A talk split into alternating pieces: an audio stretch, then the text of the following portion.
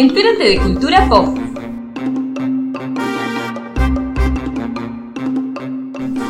Curiosidades de cine, películas, series y algo más.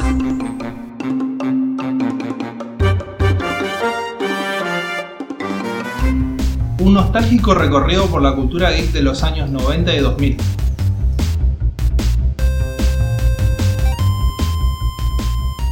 Hablemos sobre anime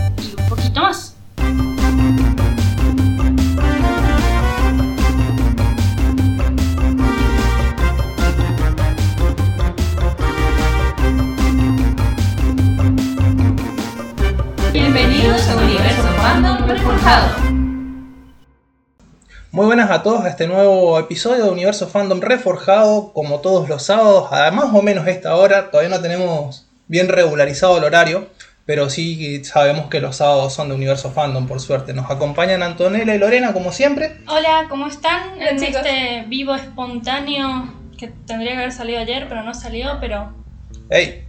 Estamos, estamos. es lo importante. Una vez a la semana estamos. Estamos una vez a la semana sí o sí y recuerden que este es nuestro décimo ya capítulo de esta nueva edición de Universo Fandom. Por supuesto. Eh, perdí la cuenta.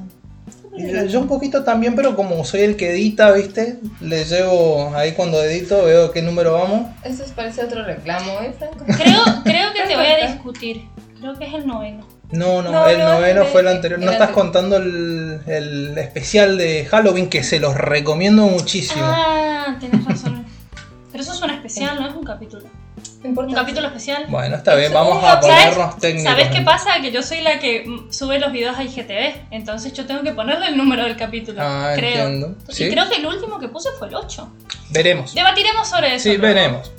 Lo importante es que hoy traemos un montón de noticias con respecto a los trapos sucios de Hollywood. También traemos un poco de lo que vendría a ser el mundo del cosplay de parte de Antonella. Pero antes de ir a todo eso, yo les quiero comentar algo que me quedó en el tintero la semana pasada.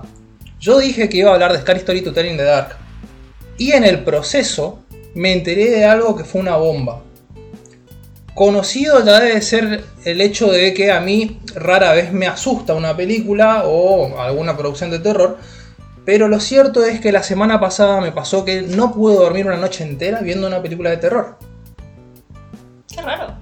Eso es bueno, porque a vos te gusta la película de terror, que calidad, calidad. Te voy a molestar un ratito para que te corras un poco más, porque creo que no te están viendo. Por momentos estás como que desaparece. Vamos. Franco desaparece, aparece. Te vo- para animarte que te coloques en la cámara, dijeron que sexy ese conductor. ¿Viste? Franco, ¿Viste? necesitamos que vos seas la cara visible del. del Definitivamente, vivo, sí, porque sí. si no, va No, hacia abajo. Aparte, eh, como ustedes bien saben, yo le pongo la- todo la- el rostro a esto, así como también lo hice para la foto del cafecito. Foto del cafecito. Sí, sí. Les comento chicos, a todos nuestros oyentes y a todas las personas que están viendo el vivo en este momento, que a partir de este capítulo ya pueden entrar a nuestro cafecito, ¿sí? Que va a estar en pantalla en algún momento. Pero yo sigo sin entender todavía cómo funciona el cafecito. Bueno, Bueno. es- ahí paso a explicar yo, que me quedó en deuda explicarte lo que es un cafecito. Un cafecito es una app virtual donde eh, las personas, tus fans o seguidores pueden apoyarte en tus proyectos o en lo que vos necesites a través de donaciones. Pero este tipo de donaciones son un poco más particular porque no estás donando, como se le dirá, dinero. Bueno, sí lo estás donando, pero no como dinero. Estás donando cafecitos. Estás invitando a la persona que quieres apoyar un café. Al apoyar a esa persona y donarle un café, invitarle un café, lo que haces es donarle una suma mínima. El cafecito puede tener una, un importe y podés invitarle a esa persona un cafecito. Y ese cafecito llegará como donación hacia la persona que le está siguiendo para ayudarle en sus proyectos y demás cosas que será lo que explicará en su página de café. Por cierto, quiero agregar una- un detalle importantísimo. Los programas van a seguir saliendo con la misma frecuencia, con la misma onda. Esto nosotros, nosotros lo hacemos a pulmón, pero lo importante es remarcar el hecho de que con los cafecitos que ustedes nos llegasen a donar, nosotros vamos a mejorar tanto el equipo como todo lo que vendría siendo la estructura de todo el programa y los vivos y el podcast en general. La calidad siempre vamos a apuntar hacia arriba. Por supuesto. Y lo único que vamos a cambiar con el tema de los cafecitos, como yo digo, equipo y tal vez un poco de difusión. Más que eso, Todo nada. lo que se done para el cafecito será todo para el programa. Para la mejora de audio, mejora de estructura. Sí, sí. Y por ejemplo, si yo quiero donar un cafecito, quiero invitarte a un, cafe- un cafecito, ¿cómo lo pagaría? O sea, Bueno, caf- el cafecito app, app tiene la opción de pagar por Mercado Pago. Existe el coffee y el cafecito. El coffee es la manera internacional a través de PayPal, para que le interese hacer un coffee. Y el cafecito es el método para donar eh, pesos argentinos, que ese es el que tenemos nosotros. Se puede hacer perfectamente a través de Mercado Pago y como todos sabemos, Mercado Pago acepta tarjetas de crédito y débito, así como dinero de Mercado Pago. ¿Le estoy haciendo publicidad al Mercado Pago? claro, y puedo Ah, también a, ver si a no- a ver si nos quieren sponsorear. Ah, con cafecitos. Ah, buenísimo. Y- Es fácil. Claro. Además, la ventaja de un cafecito es que aquellas personas que a lo mejor no puedan apoyar a su artista favorito y, y- o comprarle alguna comisión, alguna cosa que necesitan, pueda de esa manera ayudarles y normalmente pasa que se le da una recompensa a cambio. ¿Cuál sería nuestra recompensa si nos donan un cafecito? Bueno, si nos donan un cafecito, nuestro agradecimiento eterno siempre va a estar. Sí, eso es importante remarcar. Pero me parece que los premios estarían interesantes a partir del hecho de que podríamos llegar a poner los nombres de aquellas personas que quisieron pasarnos un cafecito en nuestra tacita de cafecitos. Para las personas que vayan a ver, a escuchar solo el podcast, nosotros en nuestro vivo de Instagram tenemos como las personas que están viendo un cafecito, un café, una Claro. taza de café, el cual me costó mucho ponerle el nombre porque el modo espejo, pero si se dona un cafecito, en nuestro siguiente programa, posterior al cafecito, le vamos a poner su nombre y vamos a darle el correspondiente agradecimiento, porque gracias a esa donación nos va a ayudar nosotros a poder sustentar este programa. Y hay Y otros. llegar a más personas también. Por supuesto. Totalmente. Y hay otros beneficios bastante interesantes, pero ya van a ir planteándose más a futuro, que son como por ejemplo empezar a incidir en los temas en los que vamos a poder ir hablando, entre otras cosas. Reitero, todavía no está sentado esto último, así que no dejes tu billetera en cafés como para que nosotros hablemos del tema que vos quieras. Danos un tiempito que vamos a organizar esa Acá página. hicieron la pregunta, ¿cuántos cafés para el pack de Franco? ¿Cuántos cafés para el paquete de Franco? Dependiendo de la persona. Dependiendo de la persona, pero soy bastante barato. ¿Cuántos para que Franco me insulte? Franco, por Dios, sos una celebridad. Uf, es que. eh, bueno, también dependiendo de la persona, ¿no? Hay gente más insultable, pero. Pero. Se me hace eso- más fácil o más difícil según la persona. dice. Claro, sí, sí. La La, confianza. confianza entre Sí, otras si no, cosas. no hay mucha confianza, tonto. Bien.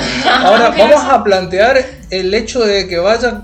eh, Que aparezca en, el, si- en los próximos eh, vivos con el cosplay de, de Sig a través de cafecitos. ¿Cuántos Sí, cafecitos acá pueden llegar a, a reclamar las muchachas que van a estar encargadas de hacer el cosplay? No, no, es un cosplay muy sencillo. Ah, bien, bien. No, Pocos no, cafés para conseguir café eso. ¿no? Para el delantal nomás.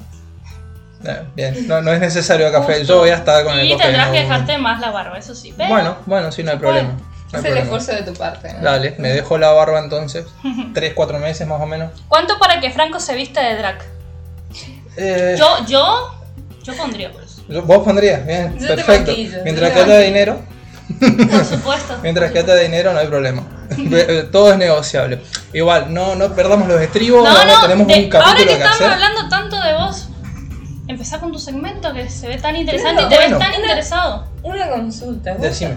presentaste podcast? Sí, por supuesto, ya dije que bienvenidos al podcast de Universo Fandom, al cual nosotros vamos a estar hablando sobre los temas que Antonella di- eh, había dicho de cosplay. Vos habías eh, comentado un poco también todo lo de noticias y tal. Y yo voy a hablar sobre lo que me quedó en el tintero, que definitivamente fue esta película de Guillermo del Toro del año 2019, eh, estrenada cerca de la, de la época de Halloween, que es mi favorita, como ya saben, que es Scary Story to Tell in the Dark. ¿De qué va la película? Voy a empezar con mi segmento, si me lo permiten, Por chicas. supuesto. Vale. Sin Bien. No lo dilates más, sí. Bien, bien. La película va de un grupo de muchachos en los años 60, ¿sí? digamos que dentro de 15, 19 años, incluso creo que el, ma- el mayor tiene 19 años nada más, eh, que están en la fiesta de Halloween, ¿sí? haciendo pranks, o sea, haciendo bromas a un grupo de bullies. Pero terminan encontrándose en la primer casa abandonada de la ciudad, ¿sí? En esta casa abandonada se van a encontrar con eh, el fantasma de una muchacha que era muy conocida, ¿sí? por contar historias de terror. ¿sí? Una muchacha que estaba confinada a una especie de, eh, de sótano que a través de las tuberías te contaba historias de terror. Y que la Era un familia... Franco encerrado en un lugar. Sí, de hecho, era, era tan poco querida la muchacha por toda su familia que fue borrada de todos los, eh, todos los retratos familiares de una de las familias más adineradas de todo el pueblo. Suena al capítulo de los Simpsons. Bueno, yo quiero hacer una acotación con respecto a esto, ¿sí? A lo del capítulo de Los Simpsons. Esto está basado primero que nada en, un libro, ¿sí? De los años 60, que si la generación de esa época conoce el libro, seguramente habrá crecido con un montón de traumas porque es espectacular, ¿sí? Que tiene algo que a mí me encanta. Es una antología de cuentos de terror. ¿Qué es una antología? Es un copilado dentro de un libro en donde te van contando más de una historia de terror que no tienen que ver mucho una con la otra. Para, lo- para el tema de la película se enlazó todo con una trama general. El libro no es así. El libro tiene historias independientes que son espectaculares, pero lo- el plato fuerte en sí, ¿sí? Eh, viene siendo esta historia que te la ponen así como enlazando todo, que es la de la muchacha que está encerrada en el sótano. El director de esta película es Guillermo del Toro, uno de mis favoritos, como ya dije anteriormente. Y a raíz de esto averigué otra cosa, pero de la, la que voy a estar hablando un poquitito más adelante. La película, en definitiva, para mí es un, si le tengo que poner un puntaje, un 7 de 10. Mm. ¿sí? Es un 7 de 10. eh, y para mí particularmente, para, eh, de las películas que yo disfruto, lo que voy a resaltar es que al estar hecho por Guillermo del Toro, el conocidísimo padre de los monstruos, por así decirlo, en el cine moderno, cuenta con unos bichos que, Dios mío, que te taladran la cabeza. El, eh, cada historia independiente va a tener su primer antagonista, su único antagonista especial, ¿sí? Y cada uno de estos va a representar uno de los miedos de las personas que están encerradas en ese cuento, ¿sí? Eh, el fantasma de la muchacha se materializa para empezar a hacer realidad la- el terror de todos los personajes, haciendo que vean sus peores pesadillas, ¿sí? Por ejemplo, el bully le tenía mucho miedo a lo que vendría a ser una especie de espantapájaros en su terreno, ¿sí? Sucede que el espantapájaros un día, él le, le gustaba golpearle con el bate de béisbol en principio para hacerse el malo, pero en realidad era porque le tenía miedo, ¿sí? Eh, un día tiene que ir a la noche al- por, el, por el campo y se da cuenta que el espantapájaros se dio vuelta, se giró como para verlo. Ahí empieza toda la secuencia de terror en la que conocemos a Harold, el espantapájaros, que si ustedes buscan el libro, ven las ilustraciones, están perfectas, prácticamente calcadas. La forma en la que resolvió Guillermo del Toro el hecho de cómo se van a ver los monstruos, a mí me parece fantástico. Eh, antes que nada, decirles que vayan viendo la película sabiendo que es una película para adolescentes jóvenes de terror. Es una versión modificada, mejorada de lo que vendríamos a ver en un escalofrío, tal vez, o eh, Le temes a la oscuridad, cosas que ya hablé en este programa anteriormente. ¿sí? Y eh, relacionado a los Simpsons es justamente esto, de que la antología y el terror siempre fueron muy de la mano. ¿sí? Cuando vemos una antología de terror nosotros sabemos que es fácil hacer una historia de terror en periodos cortitos porque no tenés que conocer tanto el personaje para empatizar con él y para darte cuenta de que te estás cagando en las patas simplemente por lo que está sufriendo una persona a la cual mucho no le conoces pero puedes intuir mucho. ¿sí? Bueno, eso por un lado. Scary Story to Tell in the Dark, para mí, espectacular, recomendadísima para todos nuestros oyentes. Chicas, ¿quieren preguntarme algo respecto a eso o paso el plato fuerte? No, yo estaba. Me estaba haciendo acordar un poquito con esto de los miedos a It. Cuando toma la forma de los miedos y empieza a aterrorizar a los niños. Es como. Me hizo acordar cuando lo dijiste. Y me, me parece interesante, a mí me gusta mucho ese tipo de películas y ahora como que quiero ir corriendo a ver, así que apúrense. Ah, apúrense. Bueno, eh, con respecto a IT y todo eso, es que son similares en estética incluso. O sea, Sí. cualquier película ambientada más o menos entre los 80 y los 60 van a tener una estética específica, ¿no? Eh, pero esto sí, a la, a la vez como vos decís que IT toma la forma de, de los miedos de las personas, va mucho más allá. Eh, IT controla toda la ciudad, la Sí. ciudad en sí es un IT prácticamente. Eh, acá no, eh, acá es una chica que a través de un libro te cuenta historias y a través de esas historias encarna tus peores pesadillas.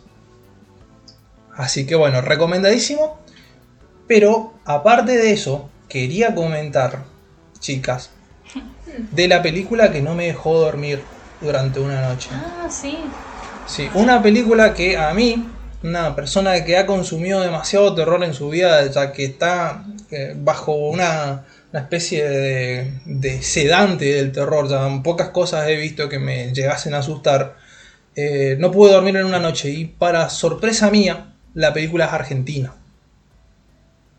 Qué interesante. Una Qué producción interesante. argentina. Una producción de Argentina y está relacionada también con Guillermo del Toro. ¿Cómo? Es tan terrorífica y tan bien lograda la cinta que Guillermo del Toro dijo que va a hacer una remake hace poco. ¿Y esta película cuánto de 10 le das? Y teniendo en cuenta el cagazo que tuve, que no podía ir al baño, imagínense del miedo, a ese punto, Me imagino Franco así. Dios mío, al baño, pero. Dios mío, fue una experiencia aterradora. Yo le voy a poner un 9 de 10. 9 de 10 porque sé que hay cosas que se pueden mejorar y 9 de 10 porque soy muy exigente y un desgraciado. Pero realmente es muy buena la película. ¿Qué película estamos hablando? Se llama Aterrados, de Damián Rugna. Demian Rugna, disculpen la- la- el error. Está en Netflix actualmente, es una producción que justamente toma protagonismo en uno de los barrios de Buenos Aires y empieza con una muchacha escuchando voces a través de una cañería. Acto seguido nos van a mostrar tres historias independientes dentro del mismo vecindario conectadas eh, sobrenaturales. Eso de las tres historias que son independientes, pero con una temática me hace acordar otra vez a otra producción argentina. Les gusta hacer este tipo de, temáticas. Eh, ay, no me acuerdo el nombre, pero era chistosa. y, Es, un- es un, un filme chistoso que es argentino que también tuvo mucho éxito y que todos recordamos la escena de la eh, novia eh, haciendo di- diciéndole que va a hacerle la vida imposible al novio. No sé si recuerdan la película. No, Yo no, yo no, porque de hecho esta es la primera película de cine argentina, eh, argentino que veo en mucho tiempo. Yo renegaba mucho del cine argentino y recientemente estoy dándome cuenta del error en el que estaba. O sea, Hay, hay, hay hay, talentos. hay acá. mucho, hay mucho talento, la verdad.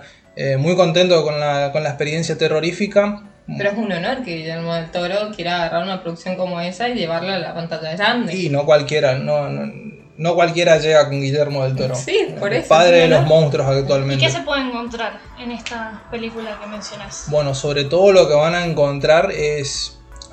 Uf, buena pregunta. Una, un, un sentimiento que se me viene a la cabeza cuando pienso en la película es agonía. Muy específico, Mucho tal vez. suspenso. Mm, No. Un poco de suspenso, sí. Eh, más que suspenso, yo digo que sería casi como horror cósmico. Lo que me llamó muchísimo la atención por, mi, Lovecraft, eh, por, por mi gusto por Lovecraft, claro. No obstante, no es lo fuerte, sino que el cómo convergen estas tres historias, eh, los personajes están hechos con una... Se nota que la gente que hizo la, la- la historia esta dijo, está muy bueno, yo voy a poner todo de mí, porque son actores que yo no los conozco de ningún lado, ¿sí? Pero que lo hacen de tal manera, actúan tan bien, ¿sí? Solamente vi una escena en la que caen en la típica del cine argentino, que es actuar gritando, Sobre exagerar. pero, ojo, que en este caso estaba bien justificado el grito. Así que recomendadísimo mucho entonces, Aterrados, Da- Demian Rugna, está en Netflix, váyanlo a ver esta misma noche y cuéntenme si pudieron dormir o no pudieron dormir. Gracias, pero no gracias. Al menos de mi parte no esperes eso. Más si son. Si le pusiste un 9 de 10. No. Yo le pongo un 9 de 10 y sé que la versión de Guillermo del Toro, un poco por fanatismo, seguramente la voy a ver, pero no sé si la va a llegar al- a la producción original. Porque creo que ya el miedo que me produjo así de la primera a ver esta película fue lo que se va a quedar conmigo. Ahora, una pregunta, pero esto es más de alguien que no conoce mucho de cine. Viste que las películas argentinas tienen ese toque, esas- el acento argentino de sí le da el toque a la película que si otra persona de otro país lo hiciese, o lo hiciese recrear, no podría porque le faltaría el toque argentino. ¿Tiene ese toque argentino la película que te digo? Tiene, ah, se dice boludo en más de una ocasión. Es un golazo, es un golazo y hay un personaje que viene de Estados Unidos también, o de Rusia era, se me escapa en este momento la memoria, pero que vos ves el choque cultural y la verdad que está bastante copado también cómo se logra. Hay que ver si Guillermo del, Tom- del Toro trata de recrear así tal cual la Claro, idea. porque me imagino- O si la, la vuelve un poco más hollywoodense. Neutral, La más va- neutral, más español neutral y no español boludo. A ver, que eh, Guillermo del Toro tiene películas ambientadas en México, tiene películas ambientadas en España. Pero ¿sí? mantiene el tono de México. Por Exactamente, eso digo, son ser. producciones hollywoodenses, como vos decís, pero que mantienen su lugar de origen. Claro. Entonces no descartemos la posibilidad de que lo haga también acá en territorio argentino. Sí, o que use actores argentinos eh, mezclados con otros actores de otros lados. Claro, por podría ser. Interesante, me gustaría ver cómo. No, no ver la película, ver cómo. La película, si ¿Cómo se bien? Sí, sí, sí. constó de un presupuesto bajísimo, se las arreglaron para hacer monstruos aterradores con CGI. Mm, Lo que a mí me sorprendió muchísimo, porque sabemos que no es lo más caro, pero tampoco es lo más barato para una producción audiovisual argentina. Uf. Así que bueno, eh, ese es todo por mi segmento hoy. Sé que por ahí fue cortito, pero recomendadísimo entonces. Sky Story to Tell in the Dark, ¿sí? Para una noche tranqui, para verla entre amigos incluso. para no Y- tanto miedo. Claro, y aterrados para el día que de la semana que vos no quieras dormir. Que quieren tener insomnio. Le trajiste una película para que no duerman. Para que no Por- duerman si en lo quieren absoluto. estudiar y necesitan estar despiertos. Así que bueno. ¿Qué- qué- ¿Cómo estudias con miedo? No sé, yo no miro películas de terror, no, no miedo al pienso, no examen. pienso. Te da más miedo que un examen al día siguiente, sin haber estudiado.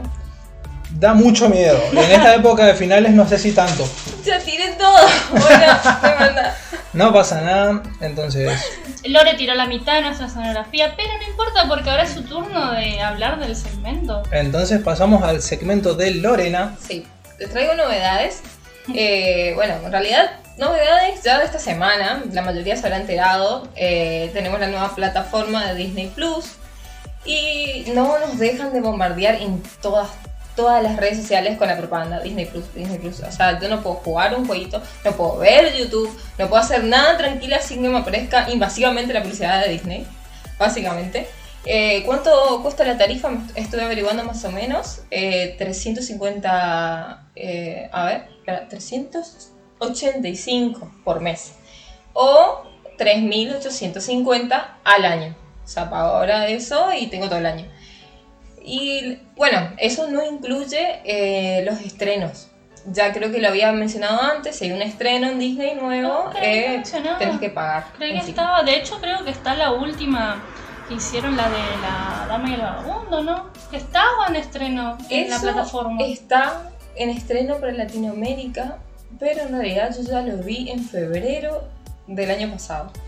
No, de este año. Ah, febrero de este año. Porque vi la publicidad de que como era nuevo, nuevo, todo No, el tráiler, demás, yo No voy a dije, decir que es mentira, pero ya se estrenó en Ah. Disney, en no sé en qué plataforma realmente, pero se Ah. estrenó eh, para Estados Unidos anteriormente. Esa película ya anda rondando hace muchísimo y yo me la encontré y Ah, dije, mira, el del Vagabundo decía Disney y me la puse a mirar y es exactamente lo del dibujo. qué La O sea, eh, esa película recién ahora todo el mundo está hablando y yo digo, pero si yo ya la vi mientras iba viajando para Brasil, iba Supongo. viendo en el, en el auto y Claro. nadie sabía que era una película original de Disney. Supongo que, que Disney te lo vende como el estreno de su plataforma, porque es lo que más vi. Eh, te Sí, y Mandalorian. tráiler y Mandalorian. Mandalorian. Que todos sabemos que también se estuvo viendo por otros lados, así que es como... Claro. No nos trae algo nuevo, porque ya más o menos todos sabemos. Ah, y hubieron quejas ya desde la primera vez, desde, desde los primeros días, de que no están todos los capítulos de Los Simpsons. Ah, sí. Que todos esperaban que si iba a estar Los Simpsons ahí, que estén todos. Como ellos son dueños, como no están todos, no están todos, así que... Estaba en la Este temporada, temporada 29 y 30, creo, si mal no recuerdo. Vi los memes. Sí, sí, ¿ves? Porque me llevo, me llevo los memes. Bueno, a mí me sorprende el precio. Yo pensé que iba a ser mucho más alto, de Sí, hecho. Me también. parece que es muy Bueno, competitivo. pero no incluyen los nuevos. Ahora viene un nuevo estreno y yo en vez de poder sentarme a ver la película tengo que pagarles. Y ahí está el tema de la diferencia con las otras plataformas. Hay una- Claro. un estreno en Netflix y yo no le tengo que pagar encima. Ah, y hablando de estrenos y todas estas cosas, eh, HBO también va a, a habilitar un estreno muy interesante. Ya habíamos hablado de esta película anteriormente, eh, que sería La Mujer Maravilla, Ujú. eh, 1984, eh, se estaba pensando, o traemos esta película para el cine, o estaban viendo alguna manera de, de hacernos llegar la película eh, que no sea un impedimento a la cuarentena. ¿Qué decidieron a último momento? Es que van a estrenarlo el día 25 de diciembre, Navidad, en cines y en la plataforma de HBO, Entiendo. como stream. Y eh, hay un rumor de que a Latinoamérica va a llegar primero, el 16 aproximadamente, pero eso es un rumor, eso no puedo eh, decirle sí, el 16 llega a Latinoamérica, vamos a ser privilegiados y los vamos a poder ver antes. Estuvimos analizando, hablando anteriormente sobre ese tema y creo que eh, sería algo acertado porque vos, o sea, acá el cine no abre un 25, un día de Navidad. Exactamente. El- nosotros no vamos a na- en la Navidad a ver una película. Entonces ellos no ganan estrenando en cines un 25. Con nosotros sí ganarían estrenando antes. Solamente que por lo menos acá en Posadas nosotros no tenemos cine habilitado con un protocolo.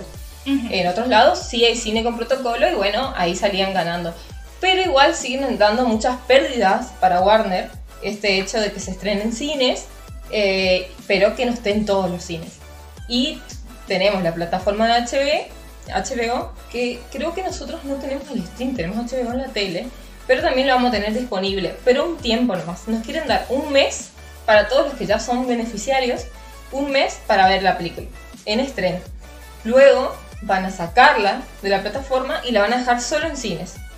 Después de eso van a, van a habilitar a otras plataformas a pasarlas, a otras plataformas de stream, así ganan con otras plataformas que le piden, que le paguen para que eso, para que cuenten con la película. Eh, y luego va a volver a la plataforma de HBO para que tengan todos los usuarios disponibles. Tuvo una Qué, estrategia. qué- qué movida complicada que se hicieron. Imagínate cuánto tiempo estuvieron para pensar eso. Y si hacemos así, lo movemos a esta plataforma y después lo sacamos y después lo colocamos. Y sí, porque realmente eh, costó mucho la película, se está haciendo rogar, estuvo corriéndose por este tema de la pandemia, ellos saben que van a salir perdiendo, pero quieren salir un poquito más gloriosos que Disney con su estreno Mulan, que sabemos que hubo pérdidas enormes. ahí. El capítulo de Mulan vuelve al reflote acá para avisarnos que sigue siendo el más sintonizado por toda nuestra audiencia. Por supuesto, ver a Laura enojada. La, la, la competencia directa es hacia Disney y todo esto el tema de las plataformas, porque es como una guerra de plataformas, como en esa vez que estábamos hablando. Y me parece una buena decisión. Algunas personas eh, difieren con esto, que dicen que es, un- es muy mala y que van a salir perdiendo. Pero ellos se contrarrestan esto, o sea, diciendo que ellos saben que van a perder. Son conscientes y que a todos nos chocó el tema de, de- de la pandemia. Y es algo maduro, porque realmente es, es cierto, a todos nos chocó, a todos nos afectó. Y ninguno salvó de esto. Así que, bueno, o sea, eh, para mí, mis éxitos a la película, ellos son conscientes y dicen que no va a afectar el hecho de que no ganen suficiente para hacer otra película de, de La Mujer Maravilla, porque muchos fans están preocupados porque, eh, ¿cómo? O sea, generalmente cuando una película tiene pérdidas, nos sale una, una tercera parte en este caso. No, va a no saldría, pero ellos dicen que no, que no van a tener en cuenta esto y que van a ver, para futuros van a considerar esto. No esperan grandes números de, de dinero, pero esperan que más o menos funcione este, este método que, que- que adoptaron y me parece perfecto. A mí me parece genial y yo no creo que eh, Wonder Woman con, con el, el éxito que tuvo la primera película sobre todo y con lo que estábamos esperando la segunda que se fue postergando tanto, tenga un malos números particularmente. Por cierto, nos está saludando Lorena García, así que un saludo también Un para ella. Y también Ereter26 también se unió y nos mandó un saludito, una. Así que Entonces le mandamos seis manitos nosotros. Y no, esta vez no vamos a decir uh. No, no, No, el no, capítulo el del Ubu fue el anterior. No, no. Estaríamos sí. quemando eh, segmentos, el segmento del Ubu. Pero ahora que es una palabra hay que, hay que decirla. Ah, podemos decir uh, siempre, pero Pero no es el estrella del segmento. Sí, no hay que abusar. sí, sí.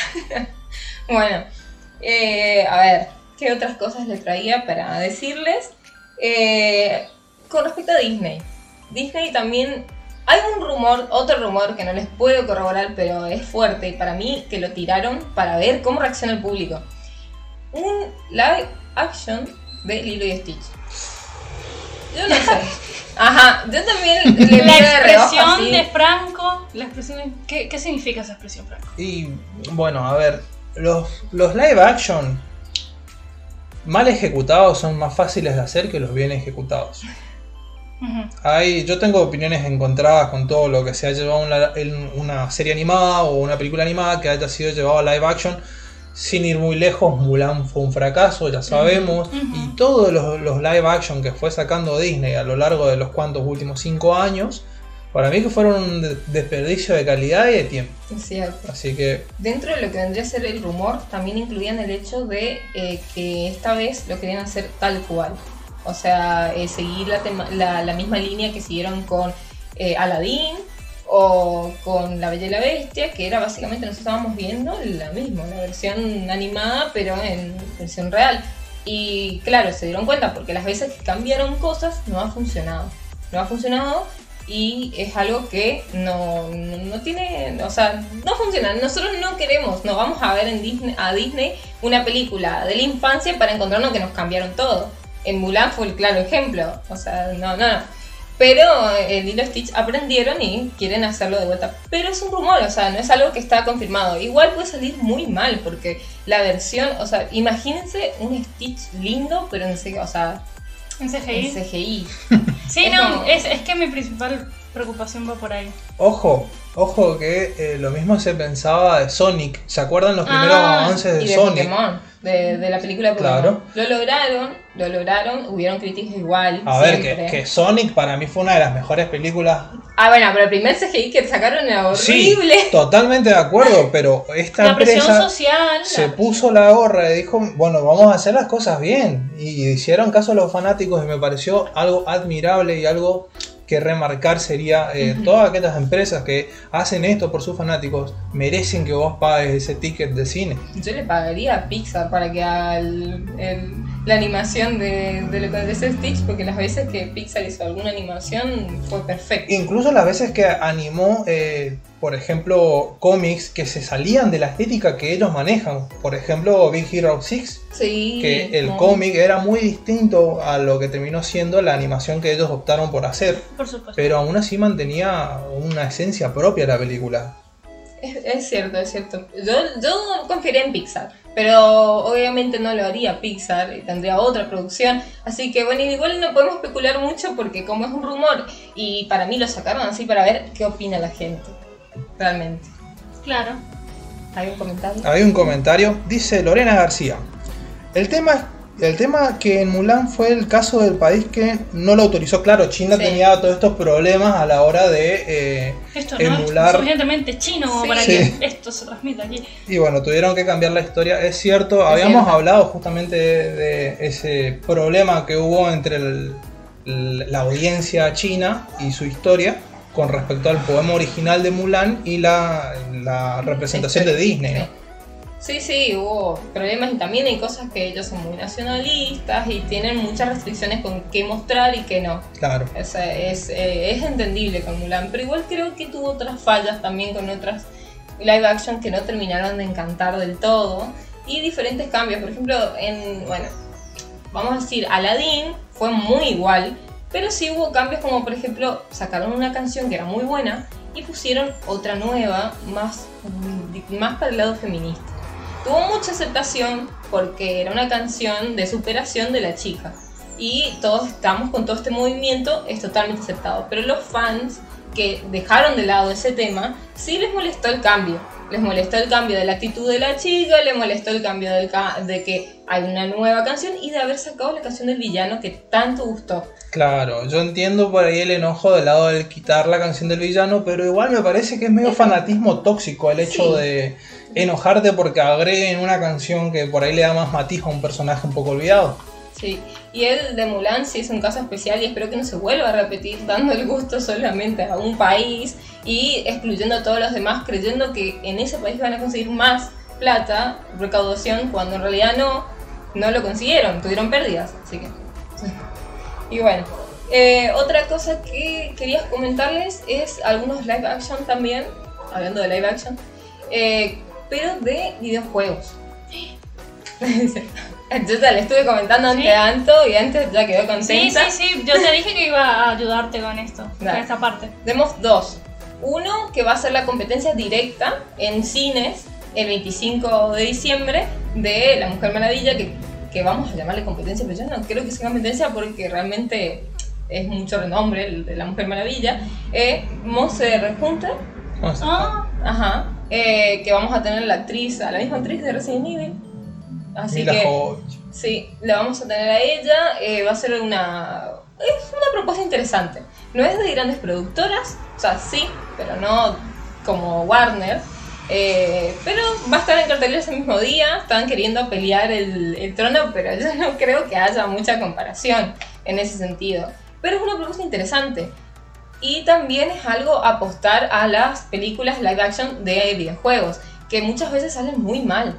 sí, sí, sí. Sale muy mal. Y ahora estamos esperando, viste, la de Resident Evil. Y eh, también la que les traje para contar y que más le gustó a me de. The Last of Us. Ah, Eh, fue un. Todos, o sea, que está en el mundillo del videojuego. The Last of Us, la primera entrega, fue nominado, fue, se dice que es el me- uno de los mejores juegos de la década. Exacto. Last of Us, la primera entrega, es muy buena. Yo soy fa- fiel fanática de la primera entrega, me la pasé tres veces al juego.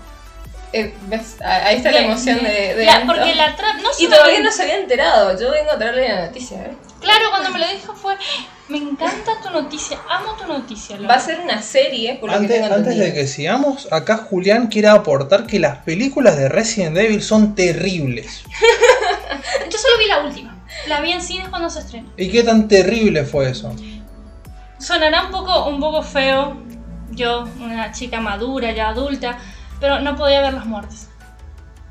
Estaban muy bien hechas, eran muy gráficas. Sí. Eh, Y me, supongo me- que vende no por podía. ahí. Y mira, en cuestión de trama no tiene nada que ver con el videojuego, así que en cuestión de trama es, eh, tiene su trama. Su trama no es tan mala, pero no es la que yo estoy esperando. Sí, Claro, y la que traen ahora sí va más basada en los videojuegos. Sí, la que van a traer ahora es más Ya basada. hay imágenes inclusive de escenografías muy parecidas a los videojuegos. Ah. Y dice que algunos decían que no, que esas no son, pero sí, parece que sí son imágenes. Claro. Y realmente muy bien hechas. Dice que están muy bien hechas, así que hay mucha expectativa ahí. Claro, ahora Y- dijeron vamos a hacerle caso, la gente quiere fiel al videojuego y siguiendo con The Last of Us, pero van a recrear la primera entrega o ambas entregas. Van a recrear por el momento la primera entrega, que fue la exitosa, la- porque la segunda La- hubo la- más el, herma- el hermano, Ojo. el hermano, bueno, Ojo, ustedes hablan muy mal de The Last of Us 2. No, yo no. Yo sí. dije No, que- yo sí, ahí se puso, ahí está. No, yo no, yo opino, a mí me gustó eh, la historia, a mí me gustó, mucha gente se puso re en contra de lo que vendría a ser la historia y algunos cambios, y algunas cosas sin Yo- consistencia. Para mí, a mí me gustó. la historia es buena, es que la historia es buena, el problema es el final. El final, el problema, el- exactamente. claro, exactamente. El problema es el final. El problema es, la construcción de algunas escenas. Las esce- escenas que involucran a personajes importantes. Escenas que son súper incómodas. No voy a poner a decirme cosas acá porque si no nos pone más 18 este podcast. Ya, ya somos más 18 desde que empecé a Y, y el final, donde literalmente la primera entrega y parte de la segunda entrega hablan de lo mismo y te la tiran a la basura en la última, en la última parte de la segunda entrega, donde te cambian toda la filosofía del protagonista, que está bien. Si le querés Es cambiar la- es un claro, si le querés cambiar la filosofía está bien, pero hacelo mejor.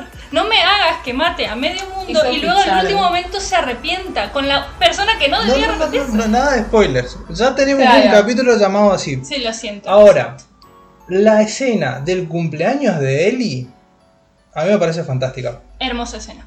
Así que Hermosa vamos a escena. cerrar con ese lindo recuerdo de, de las. Emotiva Lo. Lo que va a ser eh, la recreación en live action es una serie, no una película. Va a ser una serie y están pensando, de acuerdo al éxito y el impacto que tenga, en recrear la segunda o la otra opción es hacer de nuevo una línea temporal, llevar una línea temporal nueva, algo nuevo, original de ellos. Claro. Bien. donde lo vamos a tener disponible para ver cuando, cuando esté lista en HBO. Así que va sumando puntitos HBO para que yo no quiera tener ni Netflix ni Disney, sino HBO. Bien. Bien, espero, espero que recreen muy bien la primera entrega, porque la primera entrega es muy buena en muchos sentidos. Y No, ahora, la segunda me dijiste que no ponga spoilers, así que le espero que con la segunda ya no hagan lo que quieran. Lore, y ahora ante esto, ante, Sí. ante esto de, lo- de las recreaciones de videojuegos, eh, ¿cuál es el juego que ustedes me dicen que les gustaría ver en una, en una versión live action? ¿Querés responder primero, Franco? dale, por supuesto Así que quiero. pienso. Bueno, de hecho, la mía ya está garantizado prácticamente el live action y ya tienen el protagonista y yo estoy muy a favor del protagonista elegido. La saga que a mí me gustaría ver en live action va a ser Uncharted. ¡Eh! Que No, Tom no, no, Holland no, no. recientemente subió una foto con el outfit de Nathan Drake. ya contento, Franklin. ¿Saben por qué estoy contento? Eh, no, no es tanto por Tom Holland, sino porque yo me, cre- yo me crié entre películas de Indiana Jones. Y cuando vi la última, La Calavera de Cristal, la verdad que, me- si bien la película claramente bajó en calidad con respecto a otras, eh, se quería hacer este pasaje de antorcha de eh, Indiana Jones a su hijo, por así decirlo. Cosa que no se terminó concretando porque los números no ayudaron. El ver a Nathan Drake o a ver a Lara Croft cuando se intentó hacer lo mismo con Lara Croft, ¿no? Eh, no funcionó tan bien tampoco, lastimosamente. El ahora darle la oportunidad a Nathan Drake, uno de mis personajes favoritos de todo PlayStation, me hace pensar en que estamos llegando a la nueva era de un nuevo Indiana Jones, por así decirlo, de entrarte en una catacumba medio oscura y todas esas escenas de correr con la piedra típica, ¿no? O sea, no va a Ajá. suceder eso. La o si me sucede. viene en la cabeza. O si sucede, va a ser un homenaje, un lindo homenaje. Me parece que eh, vale la pena el hecho de que se haga. Me parece que va a ser una, una live action que voy a esperar con muchas ganas y que probablemente termine enojado y rompiendo una butaca en el cine si voy a ver, pero que voy a ir al cine de todas formas. Espero que el cine no lo tome como amenaza. no, no, por favor. Una cara de Franco, no puedo entrar. Este no. sujeto está prohibido en la entrada por amenazar a romper material del cine. En reiteradas ocasiones. Ay, ay, ay. ¿Anto? La verdad, la verdad, eh, no lo sé, no tengo ni idea, no tengo idea, pero, pero, eh, algo que siempre dije, que de hecho esto no es live action, pero eh, no sé si ustedes sabían, porque sé que no son mucho del tema del anime, pero en su momento eh, salió la animación de Angel of Death, que es un anime basado en un RPG indie. Bien, yo me lo vi como toda la fanática de RPG indie de terror de RPG Maker. Y me gustó, me gustaron unas cosas, omitieron algunas otras. El anime de por sí es puzzle, así que quitaron muchos puzzles porque si no va a ser aburrido. Y eh, me quedé con las ganas de que justamente agarren eh, muchos juegos que existen para hacerlos eh, eh, serie, live action, anime, lo que sea. Me quedé con muchas ganas. Así que cuando lo mencionaste, me gusta la idea de que empiecen a agarrar buenos videojuegos o, o- jueguitos independientes que tengan buena trama y empiecen a hacer el live action. Me, Me gusta mucho la idea. Y me encanta porque a mí también me encanta esos tipos de juegos. Claro, de hecho, la mayoría de los tengo que juegos- invitar a jugar y vamos a jugar una, un De hecho, curiosamente, los RPG indie, que son en 8 bits, eh, mis favoritos son de terror. Y no, Porque claro, el terror en 8 bits no asusta Ojo. tanto. Bueno, hay uno que otro juego que te mete un screamer ahí de una imagen todavía en 4K, pero el juego es muy bueno, la, la trama. Mi juego favorito, que seguramente espero que algunos que conozcan todo ese tema de RPG Maker sepa, es Bad Father. Mad Father trata de una niña llamada Aya, una niña súper tierna, que eh, perdió a su madre porque estaba muy enferma y la perdió, y su padre era un científico que se la pasaba dentro de su, de su estudio, en el fondo, junto con su eh, asistente. Sí. Cuestión de que un día el, el juego nos, em- nos empieza de ella tratando de ir a buscar a su padre diciendo que no puede dormir y el padre le dice que está muy ocupado que por favor vuelva a la cama, que al otro día, el aniversario de la muerte de su madre, iban a ir a verlo al cementerio. Lo cual ella dice que está bien, que será una buena niña y ir a dormir. Pero cuando ella se está yendo se empieza a escuchar que empiezan a salir, a gritos desgarradores de- detrás de la puerta. Y Aya dice, yo sé lo que hace mi papá, pero lo amo, entonces no digo nada. Bien. Ay, Es- se escucha desde animales hasta ruidos humanos. Y eso lleva toda la trama donde empiezan a ocurrir cosas paranormales que tiene que ver su madre también ahí. Y una trama donde Aya tiene que tratar de rescatar a su padre de la, del fantasma de su madre y de todos los fantasmas que vienen en contra de su padre, que son almas en pena que él ha matado por sus experimentos. Y empezar a ver que su padre no era tan amoroso como lo hacía ver ella, porque ella lo ama, porque lo ves del lado de, de, Aya, y la verdad tras la muerte de su madre. Es La verdad, muy bueno, todo en 8 bits, lo cual es impresionante, puzzles por doquier, y ese universo de RPG Maker me gusta mucho, lo de abandoné hace mucho tiempo, juegos como It, Misao, Corpse Party, que también tiene su anime, que fue de sí. los primeros que tuvo su anime, eh, que el videojuego es mucho más eh, largo, extenso y mucho más sangriento, de hecho. Y mm, podría seguir, podría seguir, pero no Mira, quiero meterles La mucho- dualidad de Anto con, con respecto al terror Soy una, persona, soy una persona complicada. A Lo ver. siento, chicos. Curioso, curioso cuanto mínimo. Entonces me gustaría live action, no sé si live action o animes de esos. O Una, una versión en la historia, que Pero me la historia. gusta, claro, me gusta que agarren esas tramas, como vos decís, y Y la transformen las en... transformen. Así Yo, que- yo quisiera, yo quisiera ver, eh, no sé si conocen, hubo, hubo cinco entregas de este juego, de Life is Strange. Sí. ¿La vida es extraña? Bueno, me gustaría ver, ya es una historia, o sea, es una historia bastante compleja que al final se vuelve un poco turbia. Sí, que tiene varios finales. Ajá, y que vos podés eh, darle varios finales. Me gustaría verlo en una serie o en una, una serie más que en una película. Me parece interesante porque es, es una buena historia. Creo que en una serie sería mejor porque Ujú. viste que tienen todos esos saltos temporales y demás, entonces sería mucho más fácil entenderlo en una serie que tratar de acoplarlo todo en una película. Claro, y podrías hacer realmente lo de los finales alternativos, así como, no sé si vieron el capítulo de Black Mirror que podían cambiarle los finales. Bandersnatch. Bueno, hacer algo así al final me parece muy interesante, sería una buena propuesta. La verdad Sí, que sí, la la, verdad verdad que que, sí. está muy Ahora buena. que la- lo mencionaste, muy buena. Sí, Como sí. serie sería muy buena. Las películas interactivas así, a mí me gustan, incluso eh, estando, estando bastante de balde, hice la película interactiva de supervivencia de, de Bear Grylls, que también está en Netflix, bastante entretenido, es un lindo ¿Está, medio. ¿Está esa, esa En serie? Netflix. En Netflix, sí. Amaba a ese hombre, amaba a ese hombre, me veía todo. No sé para qué quiero saber cómo matar a una serpiente y tomarme su sangre, Pero igual pero era- yo la miraba por El el dato, tipo. el dato por ahí te sirve en algún Un momento. capo el señor te hacía, comía hasta con piedras. es Un cierto, capo. Es cierto, era muy buena. ¿no? Sí, sí. Te entretenía a ver cómo se las arreglaba.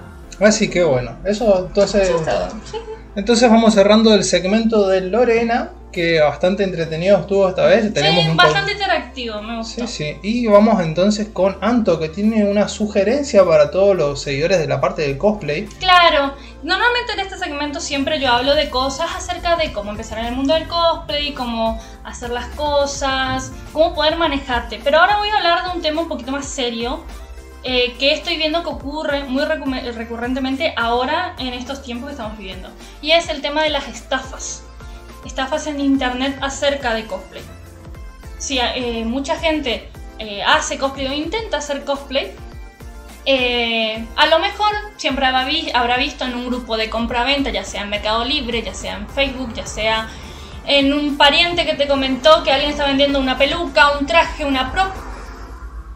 Publicaciones acerca de las ventas. Y obviamente, con la ilusión de querer comprarlo y por fin hacer el, el cosplay que te gusta, le escribís, pactan, pero al final no pasa lo acordado. Ya sea te aumentan el precio, ya sea no te contestan más, haces el pago, no te contestan, te bloquean. He visto durante esta semana y la anterior en muchas publicaciones, obviamente no voy a entrar en nombres ni en nada porque este no es el punto de este, de este segmento, pero eh, está ocurriendo que existen muchas estafas, personas que hacen compras y después no le hacen el envío o no le dan número de seguimiento y empiezan a dudar si realmente se lo envió o no se lo envió. eh, si el producto llega como querías o te llega cualquier otra cosa, que también se vio eso. Personas que te dicen, sí, te voy a devolver el dinero, pero al final no te devuelven. Y estamos hablando que los productos de cosplay son caros. Las pelucas, que es lo que más se vende, se vende y se revende, son caras. Una peluca hoy día básica, corta, de buena calidad, no baja de 2 mil pesos. Y si baja de 2 mil pesos es porque está usada. Entonces, ¿qué tips puedo brindar yo? Que he hecho algunas que otras compras y más o menos cómo yo me manejo al momento de ver las compras. Por más que no compre nada, pero guardar las publicaciones para luego ver si las compro o no. Porque hay veces que no tengo ganas de coser, entonces puedo ver si compro algún cosplay. Sí, aparte de las pelucas. ¿viste? A la- las pelucas. Más que nada las pelucas. Ahora mismo lo mejor que puedes hacer es comprar pelucas usadas. Pelucas Sí. usadas en buen estado. Primero que nada, eh, tips para tanto comprar como vender. No soy muy vendedora, pero en base como desde los ojos de compradora, qué tips yo me gusta ver al momento de hacer una compra y qué tips yo haría cuando me ponga a vender, porque de hecho estoy pensando en empezar a hacerme vendedora ahí de trajes que tengo. Lo primero y principal es la publicación en sí Ujú. que la publicación en sí sea detallada, que tenga fotos reales, no fotos sacadas de internet. Intenten no eh, buscar, no te estoy diciendo que te están mintiendo con la foto. O evitar también algunos que son con pedidos, porque algunos son pedidos con seña que te van a traer de Estados Unidos. Si bien hay gente que sí te las trae de Estados Unidos, hay gente que no, o te pide el Por 50% supuesto. Bueno, pagues eso- nunca más. Eso entraría en otro tip que vendría a ser el tema de los antecedentes y la confianza. Pero eh, si ves una publicación de Facebook donde dicen tengo tal peluca para vender y te dan una foto que podés encontrar en Google, porque se nota cuando una foto es sacada de Google, o inclusive podés ir a buscar esa imagen en Google, eh, pedir fotos reales siempre, siempre, de todos los lados posibles, que la persona sea sincera al momento de, de explicarte. Yo he comprado pelucas que han venido con defectos y la persona me ha explicado, mira, te vendo este precio porque tiene tal defecto, eh, esto se puede arreglar así, o esto me quedó de esta manera y no puedo arreglarlo, se me enredó, se me quemó, se me cor- la corté mal. Siempre tratar de ser específico porque al momento de la verdad la gente te va a decir esto no es como habíamos pactado. Claro. Em, tratar de hacer las compras, y esto ya es un tip que he visto que mucha gente da eh, y que lo voy a tomar en cuenta para mi próxima compra, es hacer las compras por Mercado Pago. Sí. Que la persona te haga la, la venta de Mercado Pago y le pagues a través de Mercado Pago. ¿Por qué? Porque en caso de que ocurra algún problema, Te podés, lo devuelven. te lo devuelve Mercado Pago, podés iniciar el reclamo Sería correspondiente. una y- compra asegurada, lo que en Una Mercado Libre. asegurada. ¿A través de Mercado Pago o Mercado Libre? No me No. Mercado Pago. Mercado Pago. Mercado Pago y Mercado Libre son dos cosas distintas, pese a que funcionan de la misma empresa. Mercado Li- eh, Libre es para hacer ventas y Mercado Pago son es el medio de pago. Claro. Mercado Pago, si vos haces una, una- un pago a través de Mercado Pago o haces una compra de Mercado Libre con, pagando con Mercado Pago, el dinero que queda retenido ahí se puede tratar de hacer un reclamo para que te devuelvan el dinero. Normalmente si es eh, plata de la cuenta a otra cuenta, se te lo devuelve en caso que tu reclamo sea válido, te lo vuelve al instante. En caso de tarjetas de crédito dura de 2 a 30 días, dependiendo del banco, y tarjeta de débito también. Y hay gente Es- que evita el tema del mercado pago y yo entiendo por qué. Eh, porque cuando pones mercado pago y por tener más una cuenta mercado pago para poder vender y aparece tu nombre, tus datos, todo y el tema de la compra asegurada. Y bueno, puedes retirar la plata eh, si no le pones comisión. O sea, si vos querés ahora ya poder tener la plata a disposición, tenés que darle tanto de comisión. Pero si vos no querés, eh, querés tener acá 15 días, también tiene una comisión a 30 días. Tiene una comisión vendedor, 90 días, no tiene comisión. Dice, Claro. Pero por ahí hay gente que no quiere esperar 3 meses para cobrar, sacar la plata. Yo quiero vender mi peluca y no quiero sacar acá 3 meses o puedo usar mi plata acá 3 meses. Claro. Pero, pero igual sigue siendo más conveniente. Es un método que no, eh, no, es decir, no ayuda mucho al vendedor. Al vendedor. Mercado Pago tiene ese problema que los vendedores probablemente no quieran usar ese método de pago, pero para los compradores en especial, alguien que vos estás comprando a través de fotos y no sabes si esa persona te va a cumplir o no, es el mejor método para evitar ese tipo de estafas. He visto estas semanas, no sé si se acumularon todas juntas o estaban esperando y se pusieron todos de acuerdo para quejarse al mismo tiempo, pero publicaciones de personas que han hecho pagos inclusive por Mercado Pago y de repente les bloquean, sus números ya no están disponibles, no se sabe nada, te, di el- te hice el envío pero no tiene número de seguimiento, cosa que es imposible porque no importa, a menos que mandes sobres, no, todo tiene un número de seguimiento. Sí. Eh, el hecho de que a veces te, man- te digan, sí, porque esta es la foto, no tengo las fotos acá ahora, pero te puedo mandar después, o la peluca es tal cual como te mandé en la foto de internet, y al final cuando llega, llega enredada, llega más corta, llega de otro color, que pasa muy seguido. Sí, Entonces, No quiero dejar de comentar y disculpa que te interrumpa. sí, El hecho de que a través de Mercado Pago nosotros también estaríamos recibiendo el dinero de los cafecitos, chicos. ay, Franco, sos muy... Metes mucho marketing. ¿Viste? Mucho marketing. Bueno, ahora pues. Pero siguiendo con. Mercado Pago, que también se pueden pagar los cafecitos por ahí. Y en caso de que te arrepientas, bueno, creo que no te pueden devolver. O sí. No se arrepientan, por favor. Prueben, Estará su, prueben, nom- estará su mándennos- nombre en esta taza. Mándennos el dinero y prueben si se puede. Saluditos Bueno. con mucho amor. Bien. Y siguiendo con otro tip, para no estancarnos tanto en el tema de la plata, eh, el hecho de los antecedentes. Eh, si ves que una persona publica muchos productos o está todo el tiempo publicando productos, que hay gente que se dedica a comprar y eh, revender o hace muchos trajes y los revende, eh, importante saber los antecedentes. Tiene que haber gente, si tanto lo publica, tiene que haber gente que le haya comprado antes. Si, si todo el tiempo están teniendo stock nuevo, es porque la gente se lo está comprando. Siempre consultar, ver las publicaciones, ver si tiene otras publicaciones. Eh, suena muy a stalker, pero si no confías mucho en lo que esta persona, en Hay esta que- persona, en este perfil, entrar, ver si es alguien activo, Hay alguien que que todo, todo. A ver cuántos seguidores, a veces inclusive a ver cuántos seguidores tiene, entras a ver a la persona que está vendiendo, a ver si es un, un personaje, o sea, una persona que regularmente usa ese Facebook, o si tiene 5 o 6 seguidores, parece que se creó nuevo Como como para estafar. Como esas cuenti- esos bots, básicamente. Claro. Sí. O se llenan de 15 seguidores, o sea, mm, medio sospechoso. O si es una persona que activa, que es activa frecuentemente en esa red social, que publica, que se nota que esa es su red social que usa más, eh, ten- dar, pedir otro, otro número de contacto, un WhatsApp, o si Sí. no querés WhatsApp, el Messenger, si no el Facebook de otra persona conocida. Y pedir opiniones, nada mejor que pedir opiniones. En el momento de la publicación también, eh, ver si te coloca el precio, los detalles, en todo caso hacerle las preguntas pertinentes en, el, en los mensajes. Darle de todo y que te mande fotos, eso creo que es lo mejor. Pero el vendedor está tipo, uy, qué pesado, pero es que hay que cerciorarse. Es tu porque- derecho consumidor el conocer de Exactamente. dónde viene el producto. Yo cuando vendí una peluca que me salió bien la venta, me pidieron foto, pero cada vez ni me compraban, pero me pedían foto. Y era como, bueno, hay que cumplir con la foto. Claro. O sea, mandame foto de, del perfil, mo- mostrame así, mostrame así, y hay que sacarle en el momento, o de última en unos minutos si estás ocupada, sacarle para que la persona tenga confianza. Por pues si no, no tiene confianza y no ve el producto, porque ellos creen que, que quizás vos le estás estafando y poniendo fotos falsas. Como Por decís. supuesto, claro. Algo que, por ejemplo, me pasó, eh, obviamente no voy a decir nombres ni nada, pero eh, un- en un momento compré una peluca y la persona no contestaba mucho. No contestaba, pasaba dos días, no te contestaba. Uy, qué miedo. Da- te daba miedo y te da ese sentimiento de inseguridad. Y de hecho había gente que se le quejaba en las publicaciones de que no contestaba.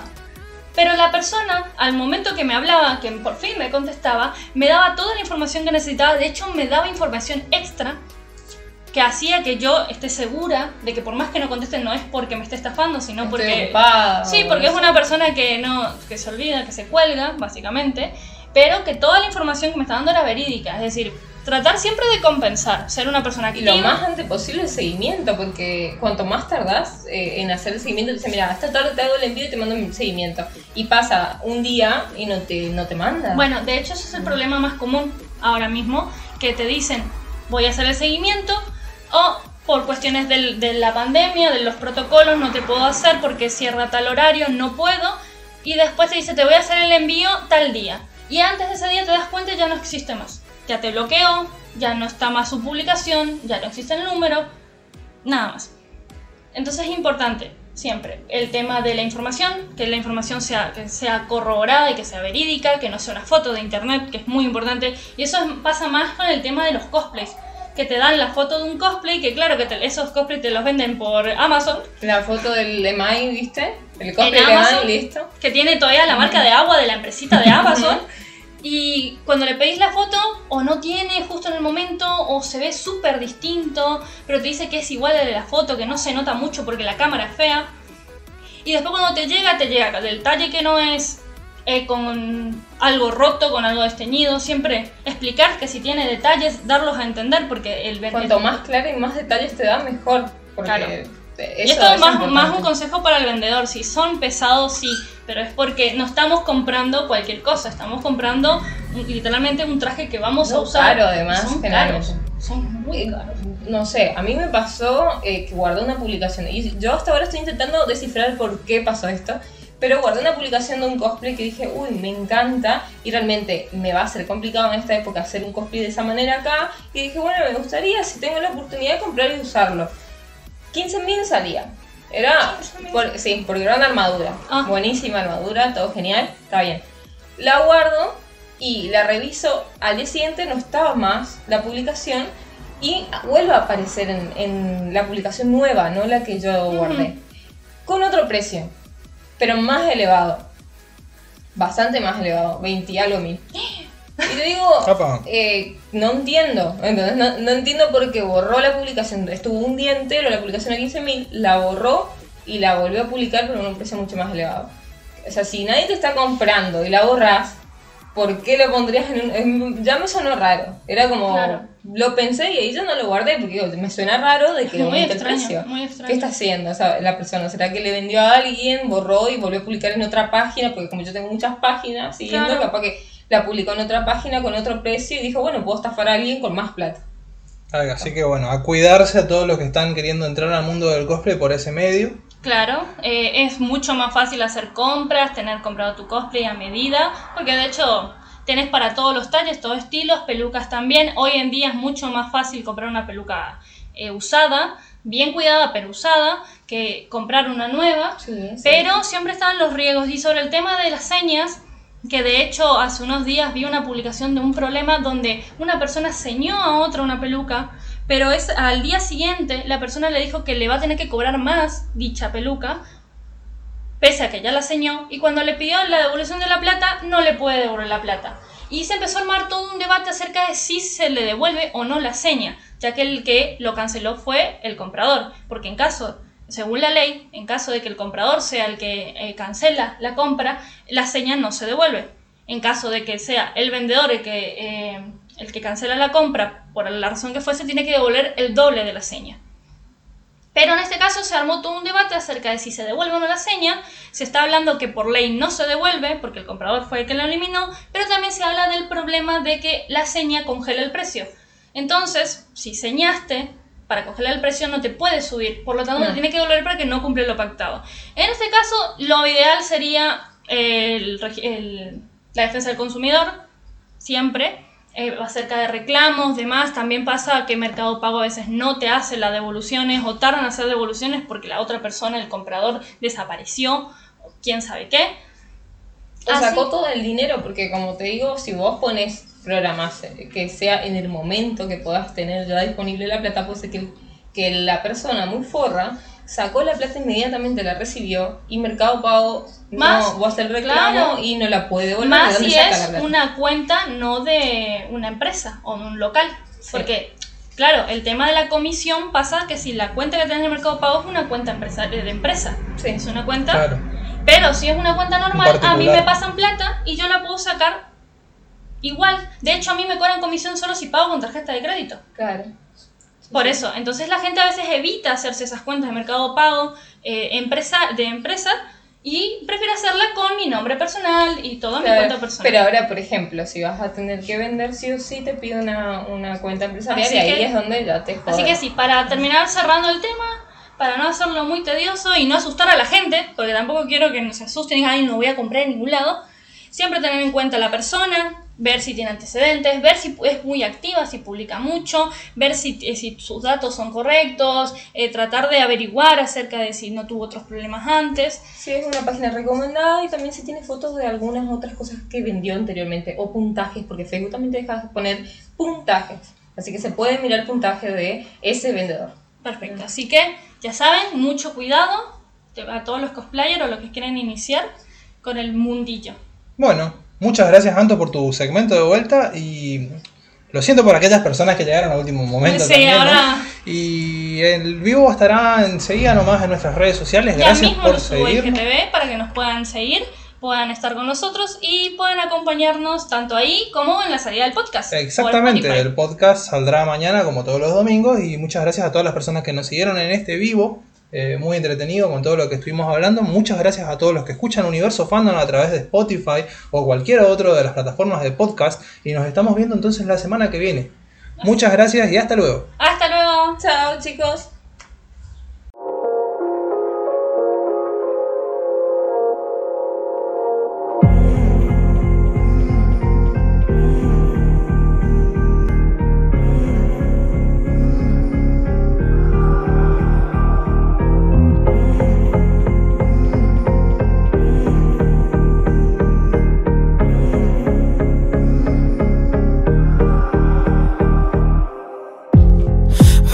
Утра наступит быстро А мне до края эти цветы И наши тени будто искры И в их свете фонари.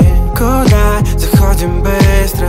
Играют те не жалеться Я по крупицам, я по частицам. Хочу остаться, но без амбиций. Хей, хей, повсюду телефон снимает Но я сам не свой. Залоченные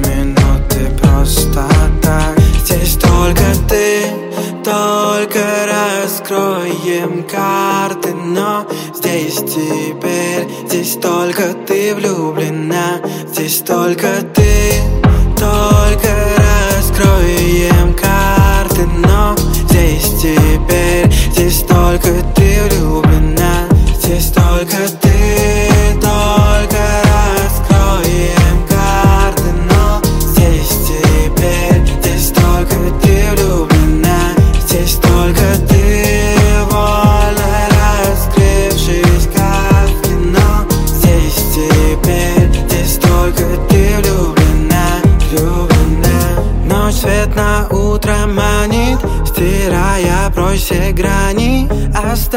Оставшись ни при чем Ты рисуешь роли, как будто сон И солнце сходит зенит Мираж растаял без обид. Что было, было, то прошло. Кричу я снова селяви Мираж растаял без обид. Что было, было, то прошло. Кричу я снова селяви Здесь только ты, только раскроем карты Но здесь теперь, здесь только ты влюблена. Здесь только ты, вольно раскрывшись, как кино Здесь теперь, здесь только ты влюблена. Здесь только ты.